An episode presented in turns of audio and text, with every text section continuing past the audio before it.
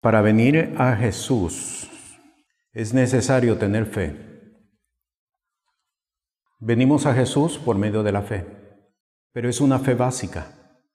Dice Romanos en el capítulo 12, versículo 3, que Dios da una medida de fe. Y esa medida de fe solamente es para que vengamos a Jesús. De allí en adelante hay fe con un propósito. Hay fe para alcanzar algo. Y eso ustedes lo pueden ver en, Hebreos capítulo 11, donde dice que por la fe apagaron fuegos impetuosos. Hay fe para apagar fuegos impetuosos. No todas las personas pueden apagar fuegos impetuosos, porque hay una fe para apagar fuegos impetuosos. Dice además de que por la fe conquistaron reinos. No todas las personas pueden conquistar reinos. Hay una fe para conquistar reinos. Por la fe recibieron sus muertos en resurrección. No todos pueden recibir a sus muertos por resurrección. Hay una fe para recibir los muertos por resurrección. Y de esta manera se puede entender, hay una fe que justifica. No toda la fe puede justificar a la persona. La fe que justifica, la fe que establece juicio, la fe de Noé. Jesús habló acerca de la fe que mueve montañas. ¿Cómo es la fe que mueve montañas? No todas las personas pueden mover montañas, solamente los que tienen la fe para mover montañas. Hay una fe para sentarse y recibir instrucción. No todos pueden sentarse y recibir instrucción de parte del Señor, porque solamente se requiere, se necesita una fe para poder recibir instrucción y ser instruido de parte, de parte del Señor. No es que haya, como, como quiero decir, y no quiero que me malinterpreten, no es que eh, yo tengo una fe y este es otra fe y aquella es otra fe, no es eso lo que yo estoy diciendo. Lo que estoy diciendo es que dentro del proceso de la fe, dentro del proceso de caminar en el Señor, hay requisitos que nosotros debemos de completar para poder obtener la fe suficiente y necesaria para hacer aquella obra o aquella operación. Hay requisitos de la fe. Es necesario entender cuáles son los requisitos de la fe para poder alcanzar aquella fe necesaria, aquella fe suficiente para hacer el trabajo que Él quiere que nosotros hagamos. Mateo capítulo 8 y entrando Jesús en Capernaum, vino a él un centurión rogándole, diciendo, Señor, mi mozo yace en casa paralítico, gravemente atormentado. Y Jesús le dijo, yo iré y le sanaré. Y respondió el centurión y dijo, Señor, no soy digno de que entre debajo de mi techado, mas solamente di la palabra y mi mozo sanará. Porque también yo soy hombre bajo de potestad, y tengo bajo de mí soldados, y digo a este ve y va, y al otro ven y viene, y a mi siervo hace esto y lo hace. Oyendo Jesús, se maravilló y dijo a los que le seguían, de cierto os digo que ni aun en Israel he hallado tanta fe. Y os digo que vendrán muchos del oriente y del occidente y se sentarán con Abraham e Isaac y Jacob en el reino de los cielos. Versículo 12, más los hijos del reino serán echados a las tinieblas de afuera, allí será el lloro y el crujir de dientes. ¿Qué requisitos? ¿Hay requisitos? Sí, hay requisitos.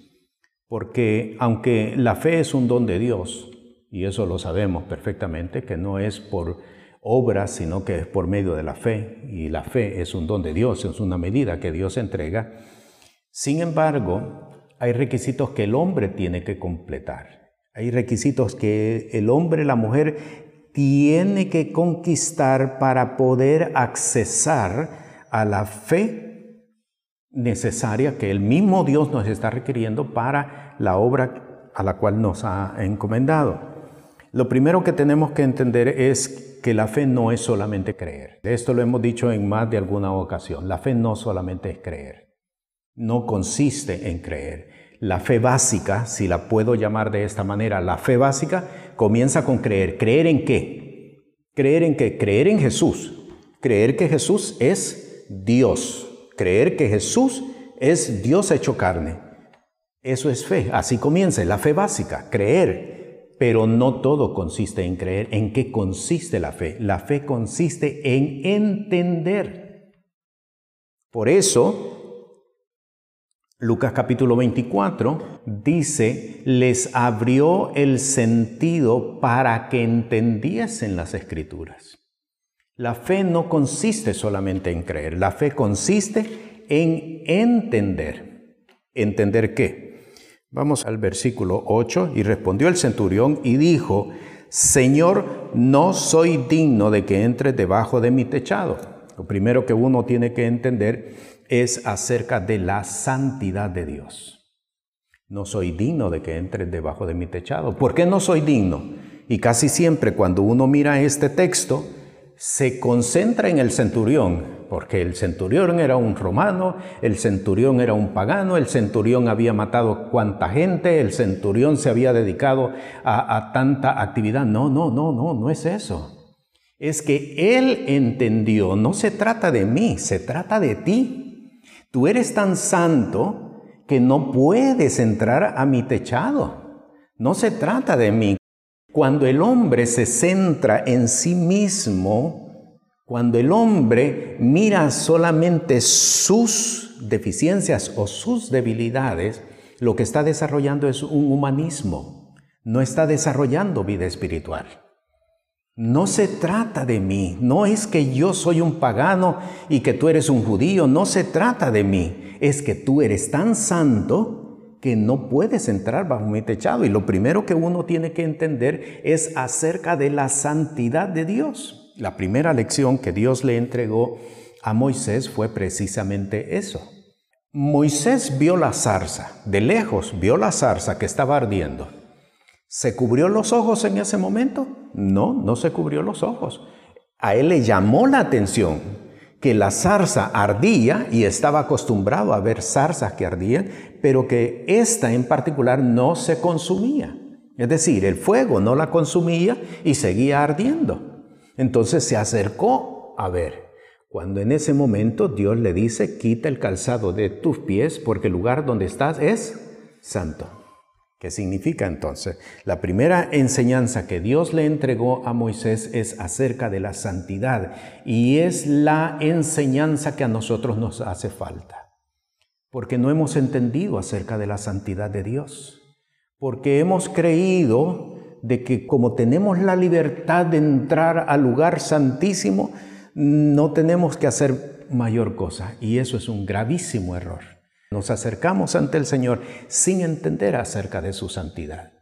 Cuando Moisés se iba a acercar más todavía, dice el texto que él cubrió sus ojos porque le dio miedo ver a Dios.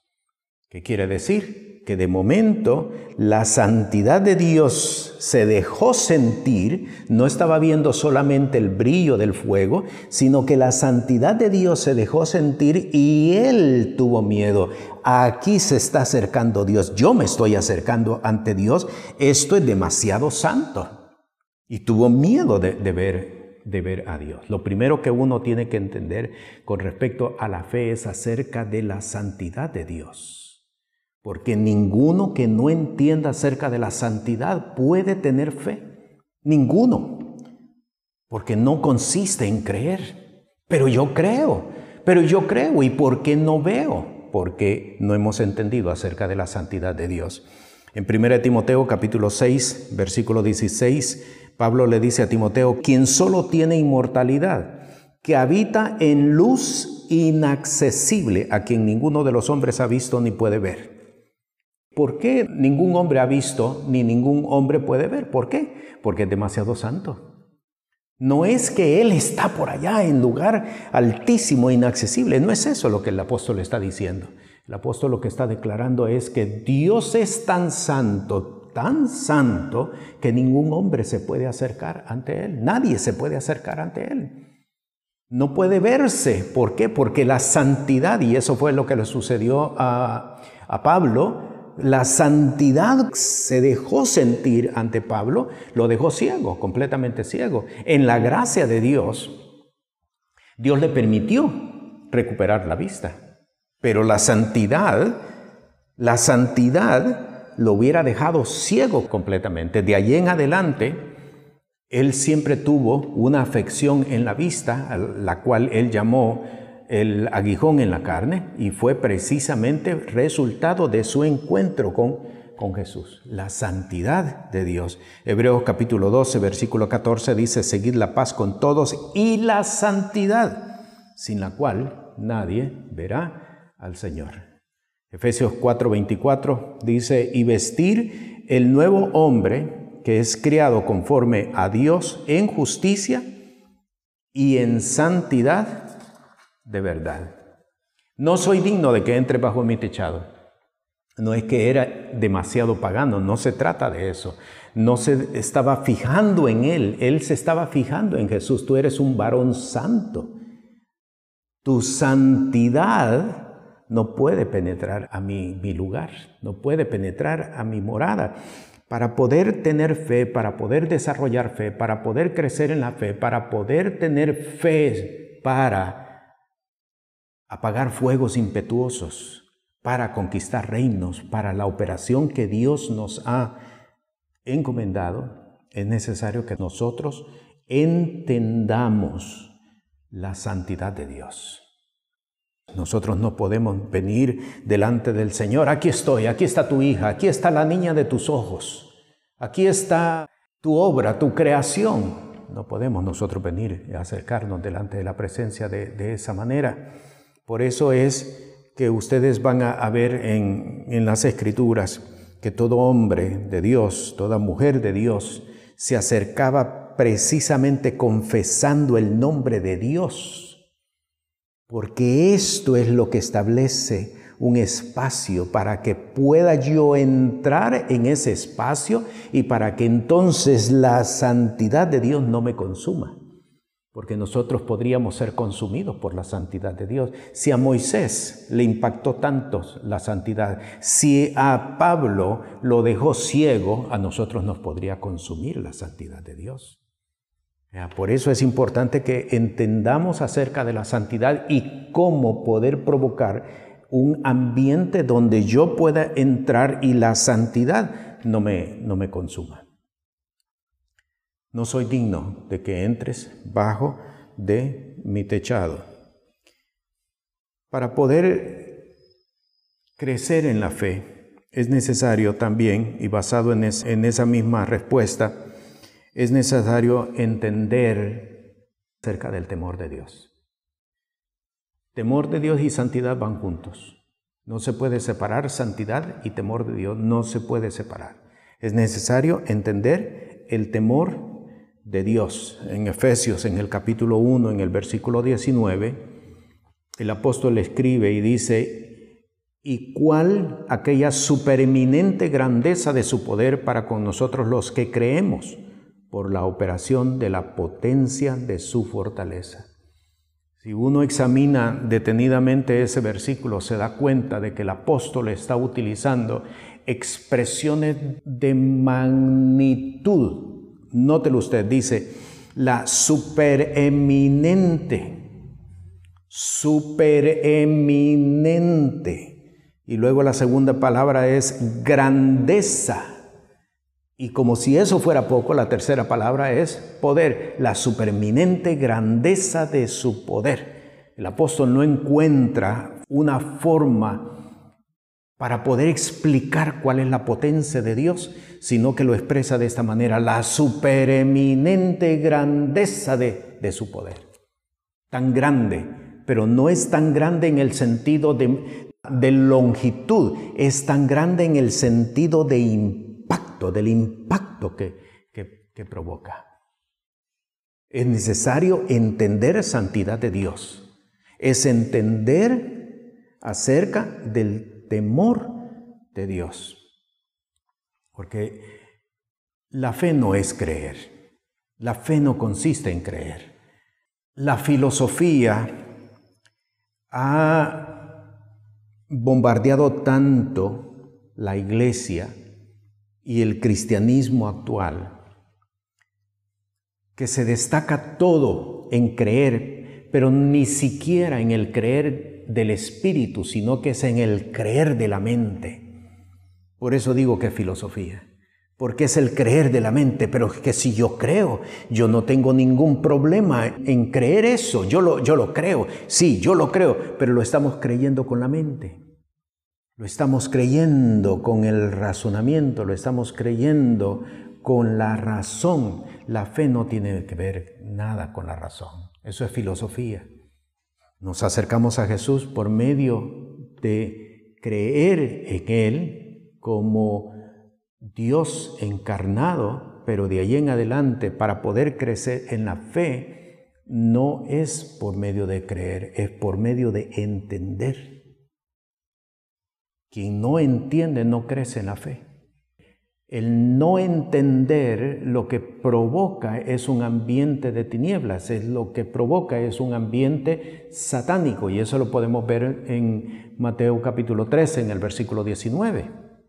Cuando Jesús explicó acerca de la, de la parábola del sembrador y explicó de la semilla que había caído junto al camino, dijo, el que no la entiende, el que no entiende la palabra, viene el maligno y toma la semilla. El no entender lo que provoca es un ambiente de, tiniebla, es el mover de, satánico. Eso es lo que provoca. Por eso, una persona que no entienda no puede crecer en la fe. No puede. Sencillamente no puede crecer en la fe. Es necesario entonces entender acerca de la santidad de Dios es necesario entender acerca de el temor de Dios. que son temas que, si bien es cierto nosotros los conocemos, no los cultivamos, lastimosamente. No cultivamos ni la santidad, ni, ni entender la santidad de Dios, ni entender el temor de Dios. No los cultivamos. Sigamos en Mateo capítulo 8. Noten lo que dice en el versículo 9, porque también yo soy hombre bajo de potestad. Y digo a este, ve y va, y al otro, ven y viene, y a mi siervo, haz esto y lo hace. Para poder crecer en la fe, es necesario que podamos entender acerca de la soberanía y la majestad de Dios. Si yo como humano tengo potestad de decirle a este, ve y va, y a aquel, ven y viene, y a mi siervo, haz esto y lo hace, ¿cuánto más Dios? Es entender la soberanía y la majestad de Dios. El apóstol Pablo, inspirado por el Espíritu Santo, enseña en su epístola a los Efesios y dice que en la dispensación de los tiempos Él reunió todas las cosas en Cristo, tanto las celestiales como las terrenas. Todas las cosas están reunidas en Cristo. ¿Qué quiere decir? Quiere decir que Él tiene todo lo celestial y lo terrenal bajo su autoridad. Es entender la majestad, es entender la soberanía de Dios. Es entender Dios es soberano y Él puede hacer como Él quiera. ¿Por qué hiciste así? ¿Por qué haces así? No, nosotros no podemos ni, ni resistirnos ni levantarnos en contra de Dios. Él es soberano, Él es majestuoso. Dice la palabra de que el cielo es su trono y la tierra es el estrado de sus pies. La tierra, Él descansa sus pies sobre la tierra. Y eso lo que significa es que todo lo que está bajo de los pies, todo está bajo su autoridad, todo está bajo su control, todo está bajo su gobierno, todo está bajo su dominio. Por eso Job cuando vino la primera prueba, él dijo, desnudo salí del vientre de mi madre, desnudo tornaré. Jehová Dios dio, Jehová quitó. Sea el nombre de Jehová bendito. Dios es soberano, Dios es majestuoso. Job capítulo 37, verso 22, viniendo de la parte del norte, la dorada claridad, en Dios hay una majestad terrible. En Isaías capítulo 2, versículo 10, el profeta dice, métete en la piedra, escóndete en el polvo de la presencia espantosa de Jehová y del resplandor de su majestad. Hebreos 1.3, el cual siendo el resplandor de su gloria, hablando de Jesús, y la misma imagen de su sustancia, y sustentando todas las cosas con la palabra de su potencia, habiendo hecho la purgación de nuestros pecados por sí mismo, se sentó a la diestra de la majestad en las alturas. Y cuando habla de majestad no es otro nombre de Dios, no es otra forma de identificar a Dios. Majestad no es, no es un, nombre de Dios, majestad es es la presencia misma del Señor. Majestuoso, es impactante, es majestuosa, su presencia es majestuosa. Por eso dice, se sentó a la diestra de la majestad en las alturas. Porque está hablando acerca de el impacto espiritual que recibe una persona cuando ve aquella presencia de Dios y de Jesús sentado a, la diestra de, la diestra de Él. Fe no es solamente creer, fe es entender. Sin entendimiento no se crece en fe, no hay crecimiento de fe, aunque el razonamiento pudiera decir todo lo contrario. La fe no es creer, la fe no apela al razonamiento, la fe no tiene que ver nada con lo que el hombre y la mujer piensan. La fe tiene que ver con lo que el hombre entiende acerca de Dios, acerca de su naturaleza, acerca de sus atributos, acerca de la operación de su, espíritu. Por eso el apóstol dice en el capítulo 1 a los Efesios, dice, en mis oraciones ruego para que el, el Señor os dé espíritu de sabiduría y de revelación en el conocimiento de Él, para que sepáis cuál es la esperanza a la cual habéis sido llamados para que sepáis cuál la superminente grandeza de su poder que levantó a Jesús de entre los muertos, que opera en nosotros. Es poder entender la santidad. Dios es tan santo, Dios es tan santo, que las palabras no lo pueden describir y las palabras pueden inclusive ofender. Por eso uno tiene que tener mucho cuidado porque cuando se acerca a Él, cree que acercándose con alabanza y con adoración, uno se está acercando correctamente delante de Dios y eso es falso. La alabanza y la adoración no son el medio para acercarse a Dios. Solamente su obra en nosotros ya es alabanza. Eso lo dice la palabra, que es la alabanza de su gloria en nosotros. No es la alabanza, es, es establecer su nombre, es establecer su grandeza, es la forma como Dios ha establecido para que entonces el hombre se pueda acercar delante de él. Lo vemos en el libro de los Salmos, bien claro. Lo vemos en las epístolas, como el, el apóstol establece el nombre del Señor, su grandeza, y entonces Él se puede acercar y Él puede establecer la enseñanza que el Señor le ha entregado. Fe entonces es entender, entender la santidad de Dios, entender el temor de Dios, cosas en que nosotros tenemos que, que, ser instruidos, es entender la soberanía y la majestad de Dios. En el versículo 8, la parte final del versículo 8 dice, mas solamente di la palabra y mi mozo sanará. Tan solo di la palabra y mi mozo sonará. Para poder crecer en fe es necesario que entendamos el señorío de Jesús. ¿Qué es el señorío de Jesús? Que lo hemos mencionado tanto. ¿Qué es el señorío de Jesús? ¿Qué es estar bajo del señorío de Jesús? ¿Qué significa el señorío de Jesús? Para poder crecer en fe es necesario entender el señorío de Jesús. Tan solo di la palabra. Tan solo di la palabra. Entender el señorío de Jesús es y significa entender que Dios me da instrucciones a mí y que yo tengo que cumplir las instrucciones de Dios. Esto es el señorío de Jesús. Tan solo di la palabra, este hombre entendió el señorío. Lo entendió en base a la experiencia que él había desarrollado en su vida, en su vida diaria.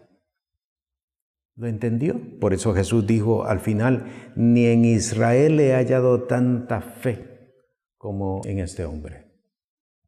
Y eso le valió a él que el Señor lo integrara a la mesa con Abraham. En el versículo 11 os digo que vendrán muchos del oriente y del occidente y se sentarán con Abraham, con Isaac y Jacob en el reino de los cielos. Esto le valió a él ser integrado a la mesa juntamente con, con Abraham, Isaac y Jacob. Es entender el señorío, es entender como el apóstol Pablo lo dijo en Gálatas, no vivo yo ya, yo no vivo más, Cristo vive en mí. Y lo que vivo en la carne, lo vivo en la fe del Hijo de Dios. Pero no es solamente evitarme eh, de, apartarme de pecado, eh, apartarme de, las cosas eh, mundanas, apartarme de la gente que es mundana para no contaminarme. No, no es eso. No es eso. ¿De qué sirve que nosotros nos apartemos del pecado, nos apartemos de la gente que nos contamina? No, con esa persona no, porque esa persona este, tiene mucha contaminación. ¿De qué sirve si no obedecemos lo que Dios dice? ¿De qué sirve que hagamos todo eso si no hacemos lo que la palabra del Señor nos, nos está diciendo? ¿De qué sirve? No sirve de nada. Lo que hace y lo que provoca es una religiosidad atea, porque el hecho de que esté haciendo eso no quiere decir que está bien. Eso es más ateo que una persona que diga que no cree en Dios. Eso es más ateo. Entender el señorío. Él lo dice, el Señor lo demanda, el Señor lo requiere. Aquí está, yo lo doy. Aquí está. Señor, tómalo, es tuyo. Entender el señorío. ¿Qué quiere mi Señor? ¿Qué quieres? Pablo lo entendió. ¿Qué quieres que yo haga? Entender el señorío. ¿Qué quieres, Señor? ¿Qué quieres de mí? Señor, yo, no me he juntado con pecadores, Señor, yo no estoy con, gente pagana, yo no estoy eh, eh, en contacto con aquellos que, que no te sirven. ¿Y qué tal cuando el Señor te demandó algo? ¿Lo hiciste? ¿Y qué tal cuando el Señor te dijo algo? ¿Lo hiciste? No, lo iba a hacer, pero, pero, pero no todavía.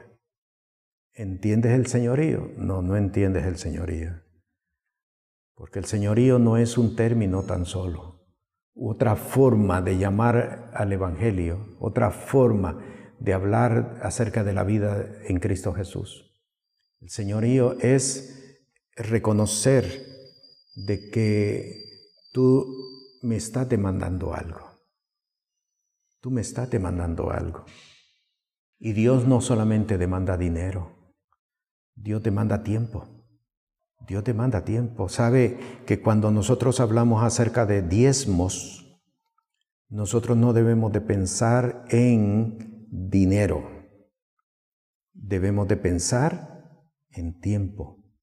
Dios quiere que nosotros sepamos diezmar nuestro tiempo. ¿Dónde lo vemos? Marta, Marta, afanosa estás, con las muchas cosas has entrado en un afán, pero una sola cosa es necesaria. Y María escogió la buena parte y no le será quitado. Si estamos ocupados en tantas y tantas cosas y no tenemos tiempo para el Señor, aunque diezmemos dinero, no estamos bajo el señorío de Cristo Jesús. No estamos bajo el señorío de Cristo Jesús. Lo que estamos haciendo es comprando. Y nos estamos volviendo en, en negociadores del reino. No es tu dinero lo que el Señor está demandando. Es parte, sí, de la alabanza, es parte de la adoración, sí, pero Él está demandando tu tiempo. Tu tiempo, está diezmándole el tiempo al Señor. Señor, este, este es mi diezmo de tiempo, este es mi diezmo de mis actividades. Yo diezmo porque esto es lo más importante, porque entiendo el señorío de Cristo Jesús. Por eso ustedes podrán darse cuenta que la fe no solamente es creer. Yo creo, yo creo y no sé por qué no recibo y no sé por qué, por qué mm, no alcanzo, no logro, no, no paso del, del mismo punto. Porque es necesario para poder crecer en la fe que nosotros podamos entender la santidad de Dios. Dios es santo. En el libro de los Salmos, Dice, como los siervos miran a la mano de su Señor. ¿Qué, quiere decir eso? ¿Qué quiere decir? Que los siervos, los esclavos, no podían ver de frente el rostro de su amo. No lo podían ver. Hasta donde llegaba, hasta donde el amo o la señora tenía las manos, hasta allí podían llegar. No podían, levantar la vista más allá de donde el amo tenía las manos. Como el siervo mira las manos de su Señor, el salmista hablando, así él para con el Señor. Es que tú eres tan santo, Señor. Yo no, yo no puedo ser arrogante y venir delante de ti y, tratarte como, como trato a, a cualquier otra persona. Dios es santo y es necesario poder entender acerca de la santidad. Es necesario poder entender acerca del temor de Dios. Es necesario poder entender acerca de la soberanía y de la majestad de Dios. Y el resultado, versículo 13, entonces Jesús dijo al centurión, ve y como creíste te sea hecho. Y ahora podemos entender lo que, lo que dice el texto. Ve y como entendiste te sea hecho. Según entendiste te sea hecho. No es creer en el sentido racional no, eso es, eso es filosofía. Así como entendiste, así te sea, te sea hecho. En esto consiste la, la vida de fe. Para poder crecer en la fe es necesario que podamos entender. Se trata de entender si no entendemos, tenga presente esto, si no entendemos, hay intervención demoníaca. Inmediatamente se va a desarrollar una intervención demoníaca. Mateo capítulo 13 lo dice claramente. Viene el maligno y toma lo que fue sembrado en su corazón. No entender provoca una intervención demoníaca. Por lo tanto, para poder crecer en la fe es necesario entender. ¿Qué debemos de entender? Debemos de entender la santidad de Dios. debemos de entender el temor de Dios. Al pueblo de Israel se le inculcó tanto el temor de Dios en ellos, a tal grado que tenían una estaca entre sus herramientas. ¿Para qué? Para su excremento no quedara visto. Lo enterraban. Eso es temor de Dios. Hasta ese punto llegó el, entendimiento del temor de Dios. Así de que la enseñanza a la cual el Señor nos está llevando es que podamos crecer en la fe, que podamos desarrollar una fe suficiente como para poder apagar dardos del enemigo, como para poder apagar fuegos impetuosos, para poder eh, conquistar reinos, para poder tapar boca de leones, para poder recibir a nuestros muertos en resurrección. Pero esa fe no consiste en creer. Esa fe consiste en entender. Tu palabra, oh Dios, es alimento, porque lo dice. No con solo el pan vivirá el hombre, sino con toda palabra que sale de la boca de Dios. Pero tu palabra es fuego consumidor. Por ello, mi Señor, yo pido en esta hora que toda hojarasca sea quemada, que toda basura sea quemada, que todo pensamiento vano sea quemado, que toda filosofía y religión sea quemada, para que pueda surgir renuevo mi Señor, en el nombre que sobre todo nombre, en el nombre de Jesús.